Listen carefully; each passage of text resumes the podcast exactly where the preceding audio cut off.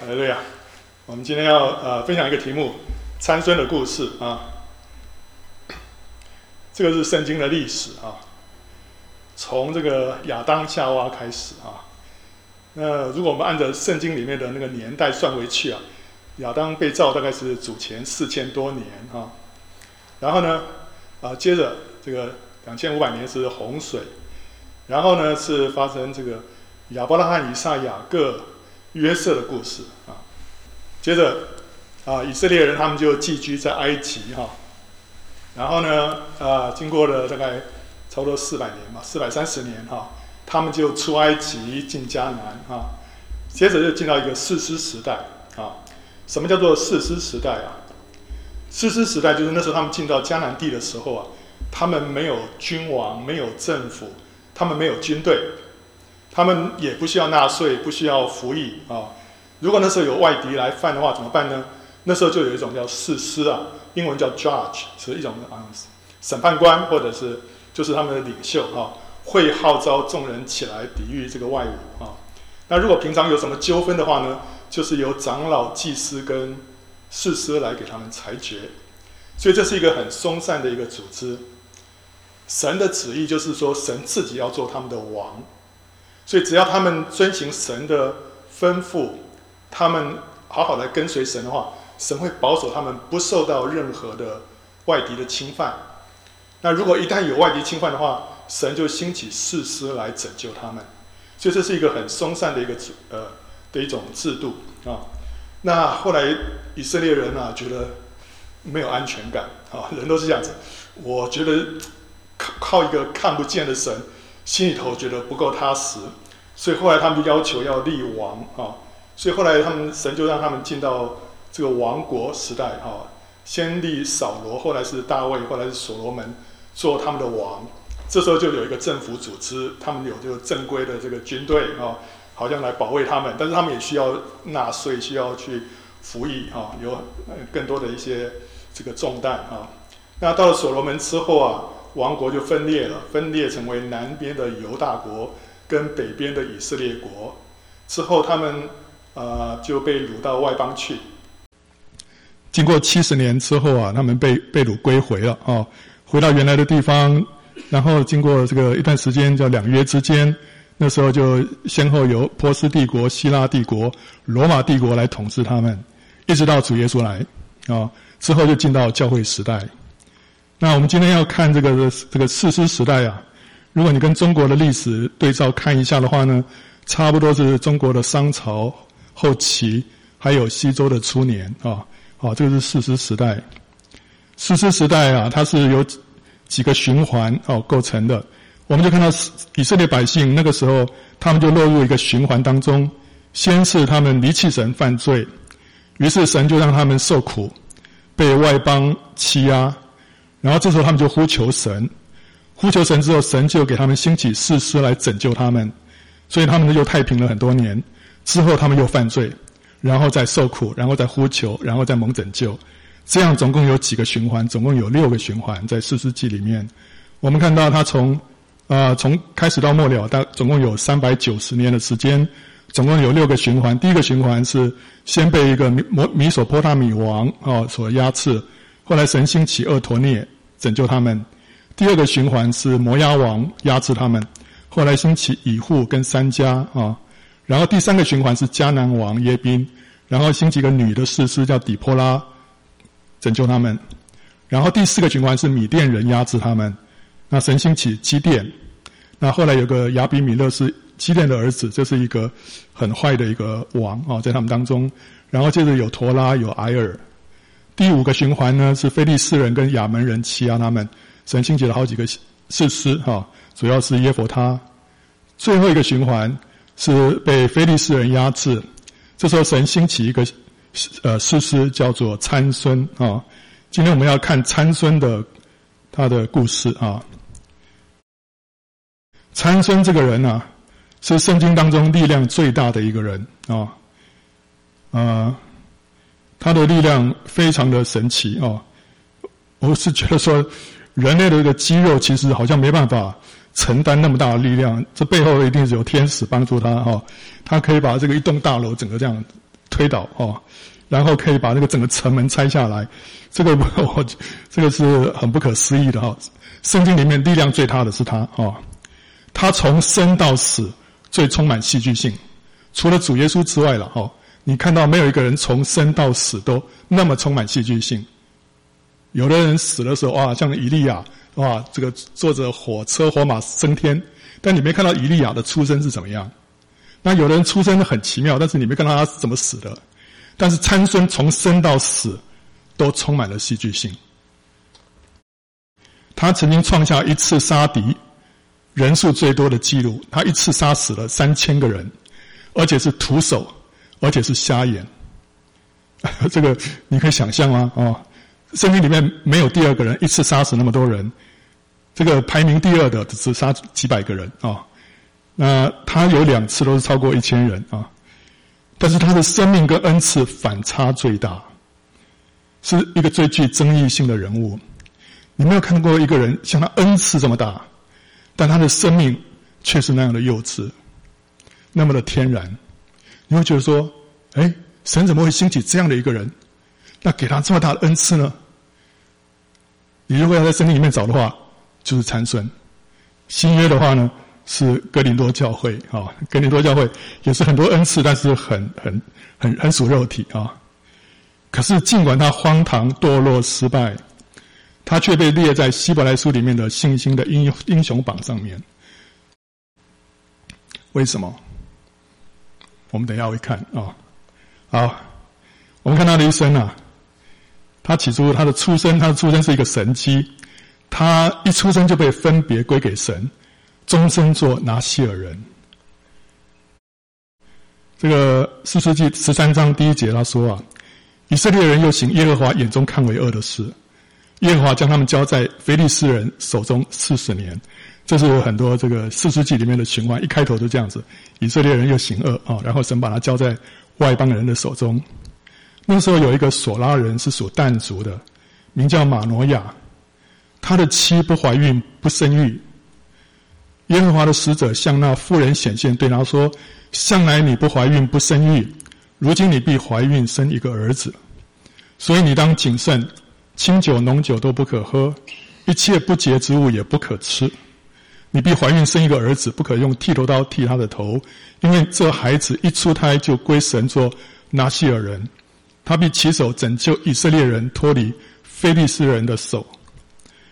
所以这个孩子，他他的这个母亲啊，是本来不怀孕的。他不怀孕，在以色列人当当中啊，一个人不怀孕是很羞耻的一件事情，好像他身上有个咒诅啊、神封住了他的胎啊。所以呢，后来他会怎么样？我相信他一定会祷告，对不对？他一定会跟神祈求，甚至于到一个地步，他甚至于可以跟神许愿，说：“神啊，你如果给我一个儿子，我愿意把这个儿子奉献给你。”这是非常可能的事情。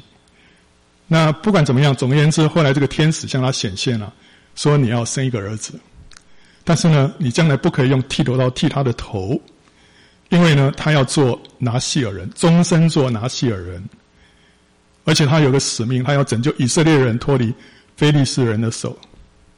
什么叫拿细耳人？这在民数记第六章里面有讲到。拿细耳人的意思就是分别为圣的，这是祭司体制外的一道边门，向任何人都敞开。这个以色列有十二个支派，有个支派叫做利未支派，利未支派里面是出祭司的。那这个支派是被神分别出来，把它成为圣圣洁的一一个支派。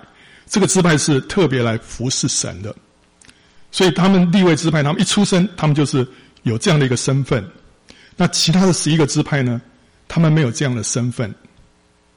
但是有的人他们会想说：“可是我好想侍立在神的面前，我好想服侍神，我好想终身被或或者不不要说终身了，啊，一段时间被神完全。”被神使用，那神给你开一个门，让你可以成为一个拿西尔人。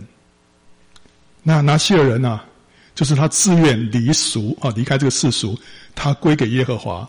不管你是男的女的都可以，你任何一个支派都可以，而且可以有一定的期限，你可以有三个月、一年、两年、三年，一段时间都可以啊。这段时间你需要遵守四个原则：第一个，不可以吃跟葡萄有关系的东西，葡萄酒啦、醋啦、葡萄干这些都不行啊。第二个，不能剃头；第三个，不可以因为你的亲人过世了，你去触摸它，沾染不洁啊。第四个，如果旁边突然有人死了，有什么尸体不洁的，你也不能可以去碰它啊。这个四个是做拿细耳人的一些原则啊。好，那呃，这个原则其实比祭司的原则还要更严格。祭司，如果你的亲人过世，你还可以去去处理他的丧事啊。然后呢，你是在上班的时候不能喝酒，下班以后可以。这个是拿西人是都不可以啊。所以拿西人的要求是更加的严格的。圣经里面参孙。撒摩尔跟施洗约翰这三个人都是终身做拿细耳人。他们三个人本来都是妈妈都不怀孕的，那结果呢？后来神让他们生下这三个孩子，但是呢，在出生之前，神就跟他们说：这三这孩子啊，以后要终身做拿细耳人的。所以我相信这三个孩子是怎么样？就是他母亲在。怀孕之前啊，在得到孩子之前，有跟神呼求，跟神许愿，神垂听他们祷告，所以让他们生下这个孩子。那神为什么故意要这样子，跟他们这样子，呃，来这么一下呢？因为神缺乏器皿，神在寻找他可以使用的器皿，神在寻找愿意终身奉献给他的，找不到一个人。所以，他让三个妇女啊，让他不能不能生育。所以到最后，这三个妇女，她们被逼到没办法，她们只好跟神许这个愿：主啊，主啊，你给我一个孩子，我就愿意把这个孩子奉献给你。所以，因此，参孙、撒母耳跟司洗约翰就出生了。所以，三个人的母亲本来都不孕的，我相信是因为他们的祈求跟许愿，身材。得着那那些愿意奉终身奉献给他使用的器皿，啊，那这个是那个天使向这对夫妻显现之后，后来受了他们的一些贡献，他们就他升天了。然后那个夫那对夫妻才说：“哦，原来刚才那是神差来的天使啊！”他们吓坏了啊。好，第二个，后来参孙就长大，他就受到神的圣灵的感动。圣经里面这么说了，他说：“后来妇人生了一个儿子，给他起名叫参孙。孩子长大，耶和华赐福与他，在玛哈尼但，就是索拉和以斯陶中间，耶和华的灵才感动他。上面就是这个他们那个呃，他们所在那个地图啊，中间有一条这个粉红色这个线啊，就是区隔这个这条线的左边是非利士人的。”的这个控制的地区，右边是以色列人的地区啊。那中间有一个地方 D A N 对，那是但，但的支派，他们本来是分配从这个内地一直到海边，对不对？但是后来被呃非利士人呃等于是那边占据了，所以但的那个那个属地啊就被压缩得很小。后来他们有一批人就就搬到北边去了。但是呢，我们可以看到这个是当时他们那那时候的情况。然后呢，啊、参孙他是从小在这个索拉长大的啊，索拉在这儿。那他现在是旁边还有一个这个叫做以实陶啊，这两个村镇当中啊，有一个地方叫做马哈尼旦。参孙到了马哈尼旦的时候，神的灵开始感动他。当你圣经读到这种地方啊，你会觉得开始。纳闷，为什么说在这个地方神的灵开始感动他？所以你就要去研究，看，哎，这到底是什么意思？玛哈尼旦啊，它的意思就是但的营，哦，a camp of Dan，就是但这个支派但族的人他们扎营的地方。那你要知道说，那时候其实他们都已经定居在那个地方了啊，定居在各个地方。他们不太需要在那边扎营，对不对？他们住在索拉，住在以实陶，都是房子都盖得好好的，为什么会有一个蛋的营在那个地方？这可见就是什么？就是但族他们对抗腓力士人的时候，他们集结跟扎营的地方。平常你去看到那边是一片空地的，没有没有什么人的。但是，一旦有战争发生的时候，他们但的人就开始要聚集。聚集的时候，他们他们需要有地方需要在那边扎营，对不对？就是在这个地方，这是一个他们扎营的地方。当有一天啊，这个参孙渐长大了，他来到这个地方啊，神的灵就大大的感动他。他在那边一定看到什么异象，得到什么样的呼召啊？他知道说这个地方是他们对抗非利士人的那个地方，是但族的战士们在这里扎营的。所以当他当他来到这个这个地方的时候啊，神的灵就大大的感动他。神一定给他一个呼召跟启示啊，他将来就是要来带领以色列人对抗非利士人的，对不对？当你来到一个战场，突然神的灵大大的感动你，你知道说你在这个军队里面有份的，你是这军队里面的一员，所以在那个地方啊。参孙一定第一次领受到神对他的呼召，领受神在他生生命当中的这个命定。他看到那个异象，然后呢，他说这个地方啊是介于索拉跟以斯陶。索拉的意思是大黄蜂的意思，以实陶呢是恳求的意思。所以当他领受到神在他身上的一个托付跟呼召的时候，神同时也给他一个锦囊妙计，呵 呵呃，说中国人说锦囊妙计啊，呃，给你一个一个锦囊啊，里面有有这个呃妙计啊。当你在危难的时候，你可以打开来看，你就知道说那时候该做什么事啊。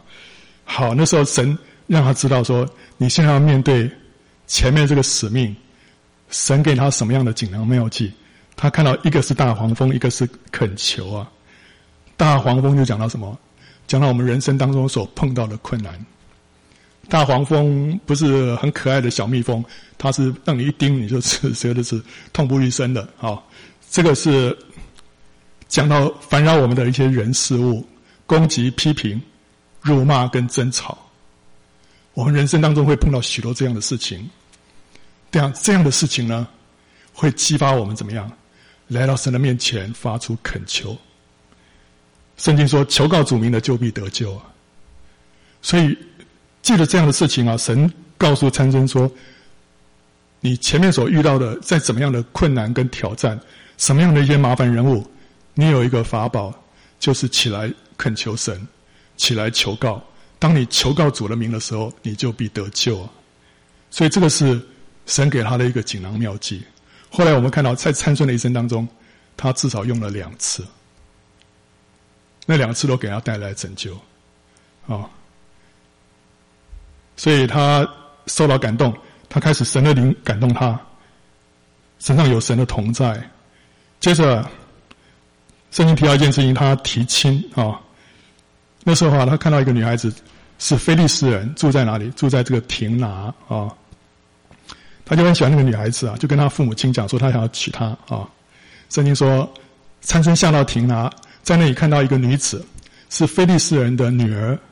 参孙上来禀告他的父母说：“我在亭拿看见一个女子，是菲利斯人的女儿，愿你们给我娶来为妻。”他父母说：“在你弟兄的女儿中，或在本国的民中，岂没有一个女子合适你去在未受割礼的非利士人中娶妻呢？”参孙对他父亲说：“啊，愿你给我娶这娶那女子。”因我喜悦她，他的父母却不知道这事是出于耶和华，因为他找机会攻击非利士人。那时非利士人辖制以色列人。啊，参孙这时候差不多二十岁了，在他出生的时候，那时候他们就被非利士人辖制，所以这个时候非利士人已经辖制他们至少差不多二十年了啊。啊，那这个时候。参孙想要娶一个非利士的女子，这个其实在以色列人当中是很不应该的，因为神要他们分别跟列国分别，特别那些列国是拜偶像的，所以他不要他们跟列国的人通婚，要保持这个民族的纯洁。那这个是为了后来要带下弥赛亚啊。那他的父母亲是很敬虔的，他们一定也为这个孩子祷告，知道说这个孩子将来是要被神使用的。但是为什么这个孩子却这么的这么的任性？他要娶他自己喜欢的，即使他是外邦人。我我相信他父母亲一定非常的伤心，非常的难过。然后跟神祷告，神他为什么这样子啊？他为什么这样子啊？我应该怎么办啊？但他不知道，这事是出于耶和华。这个让我们非常的困惑：为什么一件违背神旨意的事情会出于耶和华？对不对？他明明是要走一条这个神所不喜悦道路，为什么这事情出于耶和华？这个。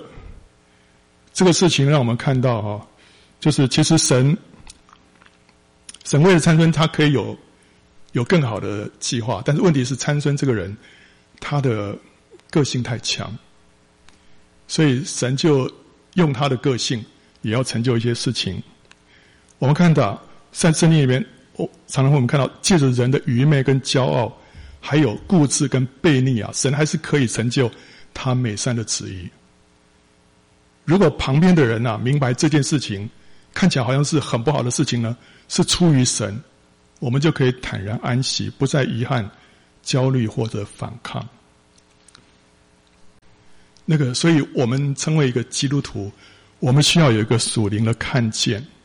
当你看到一件不好的事情发生的时候，我们第一个反应我们会很难过，我们盼望能够改变它，我们希望能够。就是抵挡他，让这个事情不要这样子发生。但是呢，如果我们有属灵的看见，神启示我们说这是出于我，我们里面就会就会安息下来，我们就会交托给主。在以色列那时候，南北国分裂的时候也是这样子。那个呃，所罗门的儿子罗波安，哇，那时候他讲了几句很愚昧的话，结果以至于北国北边的以色列人跟他就分裂了。那时候，一个国度就想分裂了。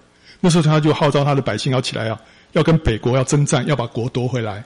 后来，神兴起先知说：“这是出于我，你们回去吧。”所以，以色列百姓就回家了，不去再跟北国去打仗了。所以那时候，国家就开始，就是从那时候开始分裂。这是神的一个旨意。但是，如果我们不知道神的旨意的话，我们会去抵挡。我们会抗拒，我们会反抗，我们会想各样的方式给他挽回。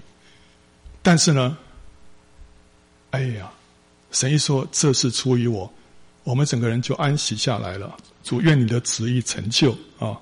好，这个参孙，他他身上有很多的这种愚昧、骄傲、固执跟悖逆，神就使用他，让他成就神的美意啊！因为后来神就借着这个事情。要来攻击非利士人，但是我们看到啊，这个叫做什么？这个叫做这个是一个榔头，对不对？这是一个器具，叫做 tool。这个呢叫做器皿，这是一个容器哦，vessel。我们一个人可以是器具，也可以是一个器皿。神可以使用一个器具，神也可以使用一个器皿。器具跟器皿的差别在哪里？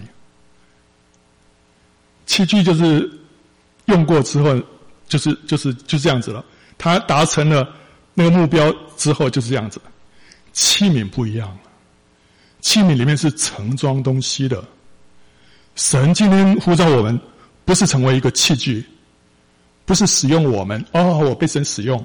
哦，哇，我真的是 很荣幸啊，被神使用。神不是要我们成为一个器具而已，他要我们成为一个器皿。器皿是什么？里面要盛装神的自己。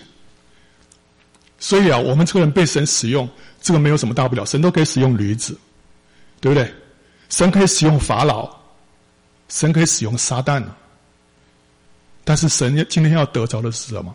是器皿，里面要盛装他的自己，可以彰显他自己的形象，彰显他自己的荣耀的。人会看见说你里面有神的，这个才是重要的。所以，我们今天要成为一个器皿，而且是一个贵重的器皿。参孙这人非常遗憾，他怎么样？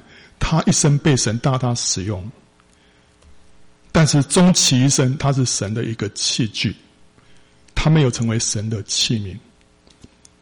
一直到他过世之前，他的生活还是非常堕落。你看不到他彰显神的荣耀。他他失败，失败在一个妓女的手中。他他那个，他事事做了二十年之后。他还在那边嫖妓，你说他是一个器皿吗？他是一个器具，神大大的使用他，所以，我们今天我们要成为一个器皿。参孙是一个我们的见解跟榜样啊、不是榜样，见解啊、但是他有一点是成为我们的榜样，就是他的信心。但是我们到最后会看到啊、接着啊，他。去提亲啊，中间就发生了一些事情啊，啊、他呢，呃，遇见一头狮子，他就把这个狮子啊给撕裂了，像山羊羔一样啊。这第一次去的时候，那父母亲都不知道这事情。那后来他们回了家之后，哎，他这个觉得这个呃女孩子越想越好啊，他们就第二次要去准备要娶她了啊。第二次去的时候，看到哎。这个参孙后来就想说，上回被我杀死那狮子，现在不知道怎么样，就跑去看一下。哇，那个狮子大概都已经枯干了。结果它里面呢，哎，居然有蜂蜜，呃，蜜蜂在里面做窝。然后呢，它身上有那个蜂蜜，所以他就把那个蜂蜜啊，从那个狮子身上啊取出来之后，他自己吃也给他父母亲吃，然后父母亲根本不知道那哪来的啊。这个严严格说起来是不行的。为什么不行啊？因为。因为狮子是那个尸体啊，尸体是不洁的，你别人去碰那个都会不洁，一般任何正常人碰了都会不洁，何况拿细尔人，拿细尔人是是绝对不能碰这些东西的，就他居然去碰了，然后把它取出来吃，结果啊，他后来就去娶亲的时候呢，他们就哇，照他们的规矩，给他安排三十个。伴郎哦，那后来他就给他们出一个谜题哦，说你们如果说答出来的话呢，我就给你们一人一套衣服啊、哦。那如果你们答不出来的话，你你们每个人一人给我一套。那时候衣服是很很宝贵的东西啊，一般人一般人就是一套两套就顶多了啊、那他的他的谜语是什么？就是吃的从吃者出来，甜的从强者出来。好，这是什么呢？啊、英文是说 out of the eater something to eat。Out of the strong, something sweet。哇啊，这个是什么呢？他们是想半天想不出来哦。原来这个一个是什么？一个是指着这个蜂蜜，甜的，对不对啊、就是吃的。一个是死的狮子，所以蜂蜜是那个吃的，死的狮子是那个吃者啊、蜂蜜是那个甜的，狮狮子呢是那个强者，对不对啊、甜的从强者出来。那这个那些人当然猜不出来了，对不对啊？猜不出来。那但是他参孙讲的这个这个谜语啊，其实啊是他一生的写照。为什么？那个菲利斯的那个女子啊，参孙的妻啊，其实像就是像象征那个蜂蜜，就是蜂蜂蜜所象征的。这蜂蜜很吸引人，对不对？问题是，他是从狮的死死的狮子身上出来的，他是非利士人。参孙的妻是很吸引人的，非利士人呢是一个不洁之民，所以参孙从那个狮子身上取了这个蜂蜜，他就是跟他想要从非利士人当中娶一个美丽可爱的妻子一样。他就是因着眼目跟肉体的情欲沾染了污秽，这是参孙一生的写照啊。他不会说因为那东西不洁，他他不去靠近他，他里面那样那个里面那个情欲啊，那个里面想要啊，那样的霸占他，以至于他可以忽视旁边那些不洁。那这是他一生的失败。从吃的从吃者出来，甜的从强者出来，这个谜语当中就讲出来了。那后来呢？啊、呃，后来发生一些事情啊啊，我先看一下啊，呃，就发生一些什么事情哈、啊？就参从参孙他破戒哈、吃这个史诗上的这个蜜开始哈、啊，就一连串的事情发生，他就出出谜题，对不对啊？出完谜题之后，后来那个伴郎们答不出来啊，那些都是菲利斯人，就逼这个菲利斯人这个女子啊，给他们问出答案来，就生参孙就很生气，后来他就跑去杀了三十个菲利斯人，就是在跑到很远的地方啊，啊、一个城市里面杀了三十个人的呃，然后夺了他们的衣服，然后就给这三十个伴郎，就很生气的回家了。结果呢，参孙的这个妻子啊。就被这个岳父啊，就就送给别人了。因为这个婚礼等于是好像一半举举行到一半，这个这个新郎跑掉了啊。那对于这个妻这个新娘子来说是一个很大的羞辱啊，所以他一定要赶快帮他 把把他这个解决掉，不然的话以后嫁不出去了。所以他就把他送给他的一个伴郎啊。但是那个参孙他以为说这个婚礼还是举举行过了，至少那个钱都他付的，对不对啊？就后来发现哇。已经给别人，他就很生气。后来他就放火烧了这个非利士人的田园啊、那那些非利非利士人说是谁干的？知道说是参孙干的，因为那个他岳父把他的妻子给人了，所以那非利士人就杀了这个参孙的岳家啊。那参孙呢就很生气，然后他要报仇，他就杀了非利士人报仇啊、然后这时候非利士人就来要来抓他啊、入侵犹大。你看到参孙这个人啊、他神借了他。杀了许多的非利士人，他做的事情，呃，成就了神的旨意。但问题，参孙的动机不是那么高尚。参孙每次杀敌，几乎都是出于报复私仇，不是基于国家民族大义，对不对？哦，你这样子欺负我，我要报仇。哇，你这样子。我要报仇，他是报他个人的仇，他不是报国家民族的仇。所以参孙这个人呐、啊，他的这个人还是很幼稚、狭隘、肉体啊。那后来这个这个菲利士人，他们就来寻索这个参孙呐，啊这个是参孙那时候要要那个要烧他们的田，他还很聪明，他抓了一些狐狸或者叫野狗啊。然后把他们绑起来，哈，呃，两只两只绑起来，那在尾巴上面就给他点火，啊，完那个那个狐狸一一急了就跑，就跑到这个禾架里面、田里面去，就把那些全都烧光了啊。好，那后来菲利士人就来寻索这个呃参孙了，他们安营在犹大，布散在利希。犹大人说：“你们为何上来攻击我们呢？”他们说：“我们上来是要捆绑参参孙。”他向我们怎么行，我们也要向他怎样行。于是就有三千个犹大人下到以坦的，呃，以坦的血泪，对参参孙说：“啊，非利士人挟制我们，你不知道吗？你向我们行的是什么事呢？”他回答说：“他们向我怎样行，我也要向他们怎样行。”参孙讲这话非常的，真的非常幼稚啊！他先打我了，我要打回去，对不对？他他的一辈子几乎都是这样子啊。他不是说，非利士人欺压我们以色列人啊！我要我要我要为耶和华大发热心，不是啊，完全完全是欺负到他自己，所以他他要把他们打回去。所以参孙就是这样子啊。那犹大人就对他说啊：“我们下来是要捆绑你，将你交在非利士人手中。”参孙说：“你们要向我起誓啊，应承你们自己不害死我。”他们说：“我们断不杀你，只要将你捆绑交在非利士人手中。”于是用两条新绳捆绑参孙，将他从以坦盘带上去。在这里，我们看到一件呃蛮呃可悲的事情是怎么样？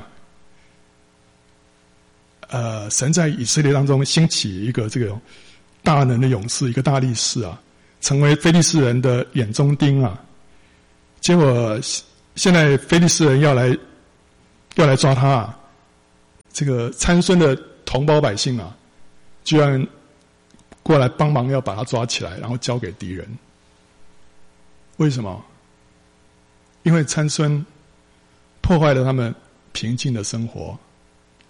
有的人啊，已经习惯被仇敌压制了，他不想改变现状。当你要为他要改变这个现状的时候，他很不愿意啊。他就像那个当初那个主耶稣不是赶出群鬼嘛，在格拉森，哇，有一个人被鬼附，几千个鬼附在他身上啊。就后来主耶稣把那鬼赶出去之后。这鬼啊，就附到两千头猪身上去，就那两头千头猪啊，本来那边吃东西的，突然呜，好多鬼 附上来，就那个那个猪吓到了，就就往前冲，后来就就冲落悬崖，掉在海里面淹死了。结果那边养猪的人啊，哇，看了吓坏了，就跑回城里面去告诉人家。就那些人跑出来看到底发生什么事，发现那个被鬼附的人，哇，清醒过来了，得到释放了。好了，问题是他们两千头头猪没了，那他们的反应是，他们就害怕，要求耶稣离开他们。为什么？耶稣一来，让他们平静的生活被打乱了。虽然耶稣来可以让一个人得到释放，但是在他们眼中，两天两千头猪的的价值更重，所以他们不要耶稣。他耶稣，你离我们远一点，你不要不要再来搅扰我们的生活。今天神在我们身上要做一个奇妙的工作，要把我们的这个生活啊，把我们生命的层次啊，从那种卑贱的、被压制的层次当中提升起来。但有人不愿意接受啊！哎呀，我习惯了，我已经多年来这样子了，不要再改变了。这些犹大人也是这样子。已经被非利士人压制二十年了，习惯了。参孙，你最好不要再惹事。那现在既然他们要来抓你，很抱歉了，我们就把你交给他们了。参孙说：“OK 啦，但是不要把我杀死就好。”所以，所以就把他带去了啊。好，所以犹大人他们不希望参孙破坏他们的平静生活，但是如果他们有眼眼光的话。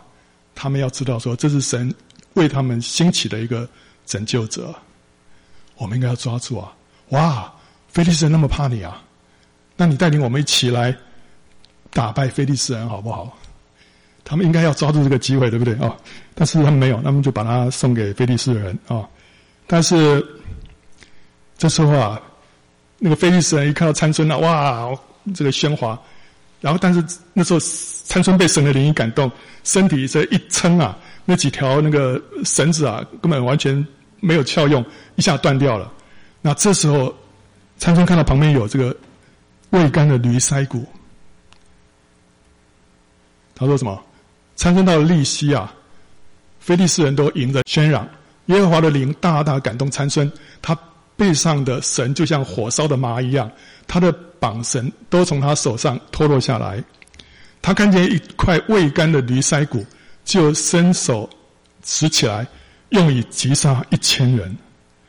参孙说：“我用驴腮骨杀人成堆，用驴腮骨杀了一千人。”说完这话，就把那腮骨从手里抛出去了。那地便叫拉莫利西，就是腮骨山的意思。这个驴腮骨啊。这个未干的驴腮骨是不洁动物的尸体，是一个不洁的东西，是拿西尔人绝对不应该去摸它的。这个这个驴子对不对啊？驴子它旁边有这个腮骨啊，这个下面这个是腮骨，它左边一个，右边一个啊，上面这些是牙齿啊。那个彩色的那个带子把它绑起来，免得它它散开啊。好，这个驴腮骨啊，它这个还没有干的时候比较沉重啊。那这两个人在那边比划啊，就是拿这个驴腮骨在那边比划啊。好，然后后来那个参孙啊，他就用驴腮骨击杀了一千个非利士人。这个驴腮骨是圣经里面最最最奇怪的一个武器啊！再没有第二种武器像驴腮骨这么奇怪啊！然后呢，它又是一个不洁的东西。结果是交在谁的手中？交在一个拿西尔人的手中。这是一个非常非常错谬的一个画面，对不对？拿西尔人怎么可以碰不洁的东西？就他，他就拿这个不洁的东西，而且结果是怎么样？杀了一千个人。呃，这个参孙可以这样说了：我手边没有别的东西，只有这东西可以用来杀敌。那些人要来取我的性命，所以我只好拿这个来对付仇敌啊。神说：“OK 啦，好了，这个神不是那么律法啊、这个时候你只能用这个杀敌，当然神 OK 了啊、但是这个事情啊，反映出一个一个真理：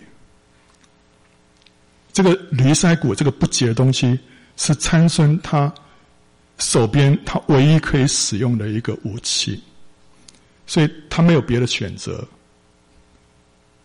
这个是讲到神自己的处境。”神也是跟参孙一样的窘迫，他找不到一个洁净的器皿，他可以使用，所以他被迫使用参孙。他用参孙这个不洁的一个，好像是全身充满了缺陷的一个人，来对付仇敌。所以神跟参孙一样啊，他们都没有洁净的武器可以用。所以，当你看到参孙用那个的时候，参孙说：“我不得已啊。”神说：“我用你，我也不得已啊。” 因为神找不到人，所以你看到神在这个世代当中，他到处寻找他能够使用的人，他这到处寻找合他心意的器皿，找不到一个，所以他只好让几个人生不出孩子来。他们就被迫把自己的孩子奉献，奉献出来之后还是这样子缺牙掉齿。神说：“OK，好了，凑合着用，凑合着用，只好这样子哦。”但是你你就可以看到说，为什么参孙这个人身上充满了矛盾，充满了矛盾。照理说不应该这样子，对不对？哦，那同样的，我们今天也在这个世界上看到很多神所使用的人啊，怎么会这样子？他的生活怎么会这样子啊？那可是神，神又这么样用他，怎么回事？神，你有没有搞错啊？所以神因为找不到合用的器皿啊，有时候他必须使用一些有缺陷，甚至于不洁的人，来为他做工。所以我们不要因为一个人他不符合我们的标准或者我们的口味，我们就否定他一切的服饰，因为他所做的。很有可能是出于神。我我们自己都会有一些主观的一些喜好，对不对？哎呀，我喜欢这样的讲员，我喜欢这样的神的仆人，哇，真好啊！生活很圣洁啊，很，这个。那那些人呢？哇，这些人看起来怪怪的啊！我我们让我们有些很难这个接受的，甚至有的身上还有刺青啊，啊，弄了一个什么奇怪的发型。但是你会发现，神好像真的在使用他们，所以所以脑袋里面很难接受，甚至有一些人啊，其实神是借着他们做了很多美好的事情，只不过因为他的风格我们不喜欢，或者说哇，这个人，这个人哎，那个人很很很灵恩哦，这个人很那个哦 什么的哦，哎，我跟你讲，我们如果说有这些。观念在我们里面的话，我们会让自己失去很多祝福。是中国话，中国中国人有一句话说：“不与人废言。”所以神神因为神没有办法，神在这个地上他找不到一个完全合乎他心意的器皿，所以神有时候会用到用到一些比较有缺陷的器皿。所以神就跟我们说：“你们就你们就包包容一下，将就一下，因为找不到更好的器皿了。”如果你可以用的话，我就用你啊。问题你也不能被我使用啊。所以，但是我们喜欢用那种放大镜去去挑别人的问题啊。所以，所以没办法，真的是这样子。所以我们需要用很谦卑的啊态度。神啊，我们感谢你，你借着这些人要彰显你自己的大能。你借着这些人显明你爱群羊，因为神使神使用一些人最。最要紧的不是说神爱这个器皿本身的怎么样，神是爱他所服侍的那些人，那些人没有人服侍，没有人喂养，没有人照顾，所以神只好兴起一些人来。有一个人他怎么得救的？他在酒吧里面得救的。那时候他他心里头很痛苦，就有一个人喝醉酒啊，他在跟他在在吧台那边，那个喝醉酒的人跟他说：“你知道你需要什么吗？”他说：“什么？你需要耶稣哈，你需要信基督教，这样你的问题都解决了。”那个人喝醉酒，结果那个听到那个人，他他真的后来他就去去到教会，然后就得救了。神使用一个醉鬼拯救一个人，为什么？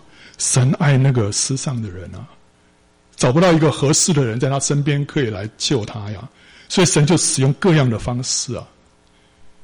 OK，所以如果有一些人他从某一些传道人那边得到一些帮助，那我们不要在那批评说：“哎呀，那个传道人不好啦，这个怎么样的？”你要知道，神借着他祝福他，你就不要说三道四啊，真的是这样子。你从参孙的一生，你就可以看到神的这些原则啊。然后接着啊，参孙杀了那一千个人之后啊，啊，结果怎么样？他口渴啊，他就向神呼求啊。他说：“神啊，你借着我啊。”他怎么说？参孙甚觉口渴啊，就求告耶和华说：“啊，你既借着仆人的手啊，施行这么大的拯救，岂可任我渴死？”落在未受割礼的人手中呢？神就使利希的洼处裂开，有水从其中涌出来。参孙喝了，精神复原。因此那泉名叫隐哈歌利。隐哈歌利就是呼求者之泉 （Caller's Spring） 啊，一个呼求者的泉源。那泉直到今日还在利希啊。这个是参孙他第一次动用他的。锦囊妙计，当他最困难的时候，他他呼求神。在之前你没看到参孙呼求，他他也许私底下有祷告了，但是他圣经里面写出来，他第一次公开的呼求是在这一次。当他一呼求的时候，一个泉源就为他裂开啊，涌出水来啊。这让我们知道，我们一求告神。神可以让我们里面涌出活水的江河。我们很多人很羡慕要被圣灵充满，但其中一个诀窍是什么？你要开口。当我们众人在敬拜赞美的时候，你要开口，不要嘴巴闭着。当我们一开口的时候，我们一呼求的时候，那个就有一股泉源从我们里面流出来。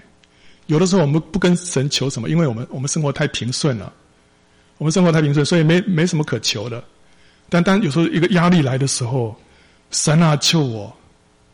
那时候你会经历到一个活水的泉源从里面涌流出来。我我的妹妹怎么信主了？我的妹妹她那时候快要在年轻的时候，她那时候曾经想要自杀，结果她东西都已经预备好了，准备第二天自杀。但是那天她在她在浴室的浴室里面，她就很痛苦，她就呼喊了一声：“主啊！”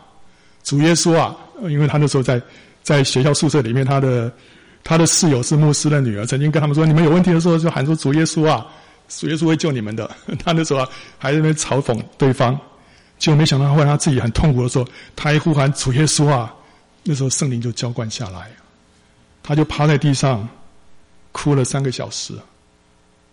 那时候他觉得神跟他面对面相遇啊，然后当他起来的时候，神。肩膀上所有的重担都没有了。哎，为什么这么神奇？因为神在等候垂听我们向他的呼求。当我们一呼求的时候，我们就经历到这个引哈歌利啊，呼求者的泉源，一个泉源就这样子涌流出来啊。所以从那天开始，我我妹妹就完全不一样。她告诉我说：“哥，我信主了。”我说：“哇，这比我中奖。”中乐透还让我高兴啊、哦！呃，就是呼求，就是呼求啊！所以弟兄姊妹们呢，我们要常常呼求主啊！主耶稣啊，我们不是这个锦囊妙计，不是等到真正这个我们自己想办法东想西想想不出对策的时候才来用。神要我们碰到问题，第一个反应就是来到他面前跟他祷告，不是最后。自己做不完了、做不成了才祷告。OK，我们第一个反应就是祷告神啊，这个是我们应该要学习的功课。那这个是参孙第一次呼求啊。好了，这故事一下子跳过二十年。二十年之后啊，参孙那时候跑去迦萨啊，左下角这个啊，跑到那边去干什么？去嫖妓啊，去嫖妓。哇，你看这个人，他生命还是一样的天然啊。结果那个那个那个迦萨是非利士人的一座大城啊。非利士人听说啊，这个参孙来了，哇，他们就就包围哦，在守在城门口，准备要要要把他抓起来啊。结果参孙睡到半夜呢，突然就醒过来了，他就哎跑去城门口，把那个城门给拆下来了，而且呢，一拆下来之后还扛到一座山上面去。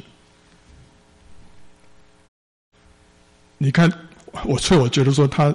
他这个他这个肌肉不是不是正常的肌肉，人体的肌肉怎么可能负担得起这么大的重量？一定背后有一个灵的灵界的力量，就是天使为他扛的，对不对啊？好，他这个这这个其实他这个也符合圣经里面说，跟神跟这个亚伯拉罕说啊，你的子孙要得着什么仇敌的城门。这个参孙可以说是字面上应验了这句话，把那仇门给。把仇敌的城门给拆下来了啊！后来呢，他又跑去另外一个地方啊，叫做梭列谷啊。这有个梭列溪啊，那那山谷里面，那碰到一个呃妇女，叫什么？叫做大力拉啊。好，那这个大力拉让这个参孙啊，哇，这个这个这个 神魂颠倒，对，神魂颠倒。然后呢，结果那个菲利斯人的首领就来跟大利拉说：“哎，你跟他。”跟他套出他的这个秘密来，他怎么会有那么大的力量啊？如果你把它套出来的话，我们一个人给你一千一百舍客勒银子。那那时候菲利斯人是五座大城，所以是五个首领，所以合起来是五千五百舍客勒。五千五百舍客勒的银子重量差不多六十六十五公斤了啊，可以买一百八十个奴隶。好，所以哇，这个大力拉一听这。这么大的奖赏，那我不做怎么怎么行呢？啊、哦，所以他就三次问参孙，就三次三次参孙都糊弄他，哦，就给他一些这个 错的答案，结果三次都不成，所以那个大力拉又跟他哭啊什么的啊、哦，所以到最后他终于参孙受不了了，啊，就就把真正的答案告诉他啊、哦，结果这个啊、菲、利士人就来啊、趁着参孙睡着的时候，把他的头发给剪掉剃掉。欸，因为参孙说：“我能力的来源就在我这头发，因为我从生出来到现在没有剃过这个头发。这个头发是他拿西尔人的标记。天使跟参孙的母亲说：‘这孩子终身不要剃他的头发。’结果他现在睡着了，啊，他们知道他秘密，就把他头发给剃掉了。然后呢，呃，就说那个大利拉说：‘哎呀，参孙啊！’呃，菲利斯人来抓你了。参孙就讲：“哦，我要起来就活动活动。”结果没想到他的能力已经失去了。就后来菲利斯人就把他用链子把他捆住，然后把他的双眼给挖掉。挖掉之后呢，让他在磨坊里面推磨，推磨推这本来是驴子所做的事情，或者是妇女妇女是小的磨了，这大的磨是驴子做的，就现在让参孙来做。所以参孙到最后，他落到这样的一个下场。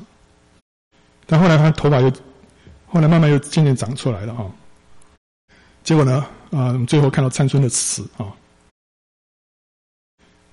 后来那个非利士人的领袖就聚集啊，要给他们的神大衮献大祭，并且欢乐，因为他们说啊，我们的神将我们的仇敌参孙交在我们手中了。这个大衮是这样，这个是。菲利士人的神是一种鱼鱼神啊，他们拜那个鱼神鱼神啊。然后呢，众人就看见参孙啊，赞美他们的神，说啊：“哎呀，我们的神将毁坏我们地，杀害我们许多人的仇敌交在我们手中了。”他们正宴乐的时候，就说：“叫参孙来，在我们的面前戏耍戏耍。”于是将参孙从监里提出来，他就在众人面前戏耍，在那边做表演啊，这个。好像小丑一样啊、他们使他站在两根柱子中间。参孙向拉他手的童子说：“求你让我摸着托房的柱子，我要靠一靠。那时候房内充满了男女，非利士人的众首领也都在那里。房的平顶上约有三千男女，观看参孙戏耍。参参孙求告耶和华说：“啊，主耶和华啊，求你眷念我，神啊，求你赐我这一次的力量，使我在非利士人身上报那剜我双眼的仇。”这是参孙第二次呼求神，他第二次打开他的锦囊妙计啊。那。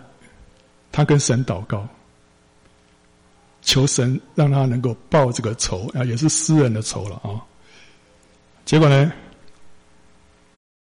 参孙就抱住托房的那两根柱子，左手抱一根，右手抱一根，说：“我情愿与非利士人同死。”就尽力屈身，防止倒塌，压住首领和房内的众人。那后来考古学家他们发现。在非利士人的那个神庙当中，的确有两根柱子，距离很近啊。就他一推啊，这个整个房子就倒塌。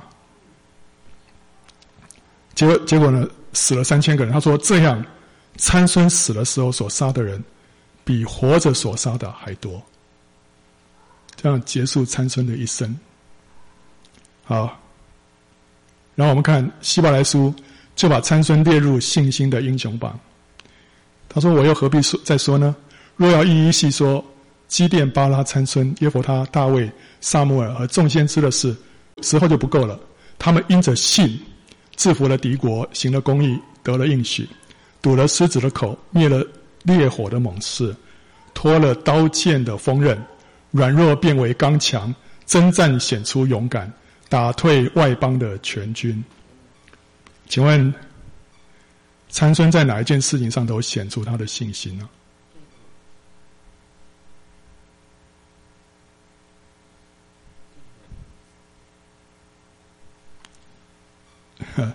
你看到他一生有吗？他其实他很多时候，你看他，他一生当中都是凭着他自己的力量，他不需要不需要相信神的，他他他这个随手一一一挥，都是神力啊。我觉得他的信心是展现在他最后向神的那一次的呼求：“主耶和华，求你纪念我，再赐给我一次的力量，让我能够在非利士人身上报那剜我双眼的仇。我情愿与非利士人同死。”你说，哎，这这有什么信心？这是一个跌倒之后的人。他居然敢坦然来到神的面前，跟神发出这样的祷告啊！这就像是那个浪子的回头，那个浪子一样。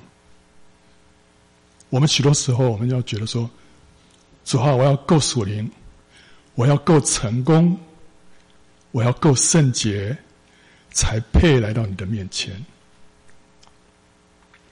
但参孙在他最失败的时候，他在那个在那个监牢里面推磨，那段时间他一定是非常非常的懊悔啊！我的一生怎么会落到这样的一个地步啊？我在我简直没有没有脸再来见神了啊。神给我这么大的祝福恩典，我居然这样子去挥霍它，浪费它。当一个人失败到这样的一个地步的时候，他居然还有脸来跟神祷告，这个是神喜悦他这样的信心，因为他知道我们的神是怎么样的一位神。我们像是一个浪子啊，我们没有一个人有脸来见神，但是我们要知道我们的天赋。是怎样的一位天父啊？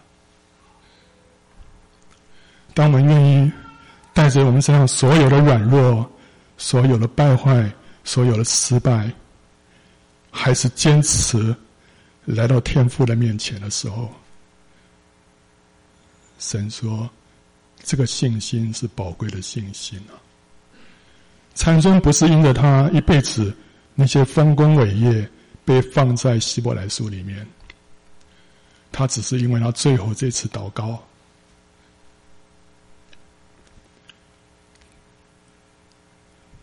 这就跟那个在旧约里面有一个小先知，书里面有个先知叫约拿。约拿神差遣他到亚述国，到尼尼微去传道，结果约拿不愿意，因为那是他们的敌国，他不愿意去传这个悔改的道，让他们悔改得救，所以他就往神叫他往东，他就往西，他就要去西班牙。就在海上碰到风浪，后来他就被丢在海里面，被一只一条大鱼吞下去，在鱼的肚子里面三天三夜。你觉得说这个时候约拿他还能怎么样？他觉得他完全被被弃绝了。他这样一个离弃神的人被吞在大鱼里面，但那时候他发出一个祷告。约拿在鱼腹中祷告耶和华他的神说：“啊，我遭遇患难，求告耶和华，你就应允我；从阴间的深处呼求，你就俯听我的声音。你将我投下深渊，就是海的深处，大水环绕我，你的波浪洪涛都漫过我身。我说：我从你的眼前虽被驱逐，我仍要仰望你的圣殿。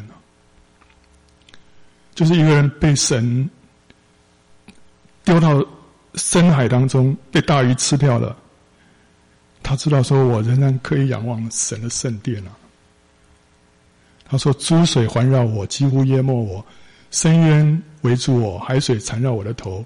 我下到山根，地的门将我永远关住。他好像下到地狱里面去一样。耶和华我的神啊，你却将我的性命从坑中救出来。我心在我里面发昏的时候。”我就想念耶和华，我的祷告进入你的圣殿，达到你的面前。那信奉虚无之神的人，离弃怜爱他们的主，但我必用感谢的声音献祭于你。我所许的愿，我必偿还。救恩出于耶和华。他知道他所侍奉的这位神是一位怜爱他们的神。在他最头发昏、心里发昏的时候。他想念耶和华。后来神听了这个祷告，就吩咐鱼，鱼就把约拿吐在旱地上。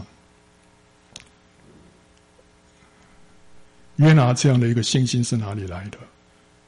他知道说，再怎么样，我就是被丢到地狱里面去，我还是可以跟神呼求，神可以把他从最深的深渊当中拯救上来。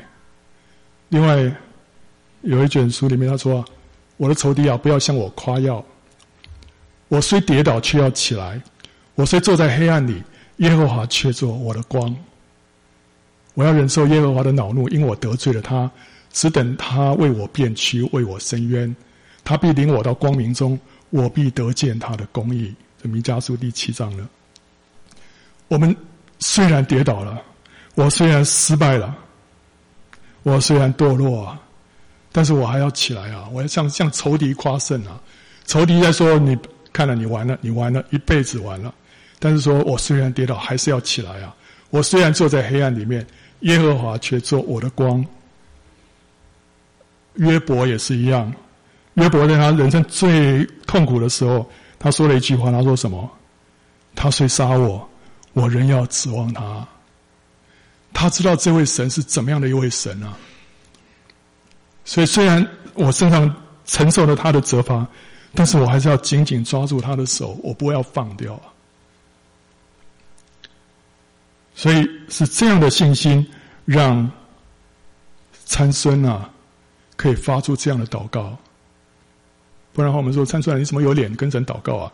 你死死了吧？参孙说不，我要向我的神祷告啊。结果。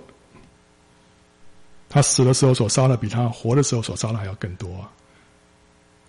所以参孙的死，他是他发出第二次的恳求、呼求，显现了他的信心。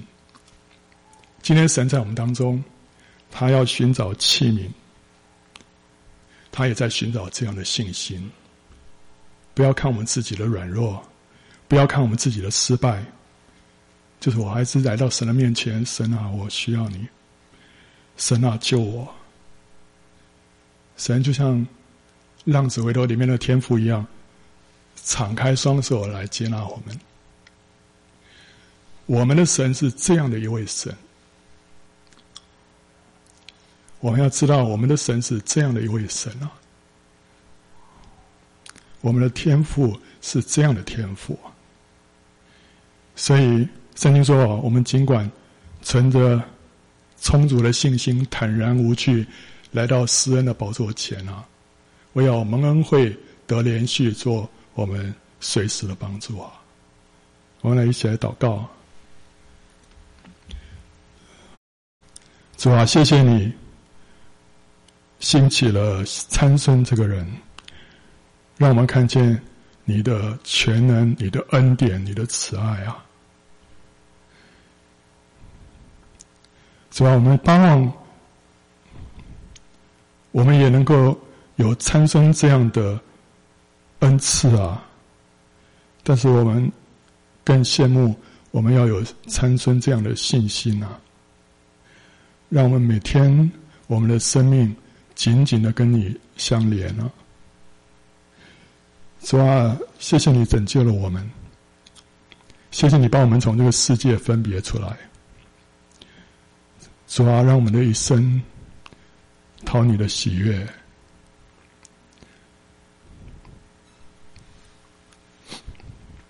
主，我们感谢你，哈利路亚。主啊，愿你在每一个人身上的托付跟使命更加的明亮，让我们活在。你的呼召当中，让我们的一生荣耀你。谢谢主，奉靠耶稣基督的名祷告。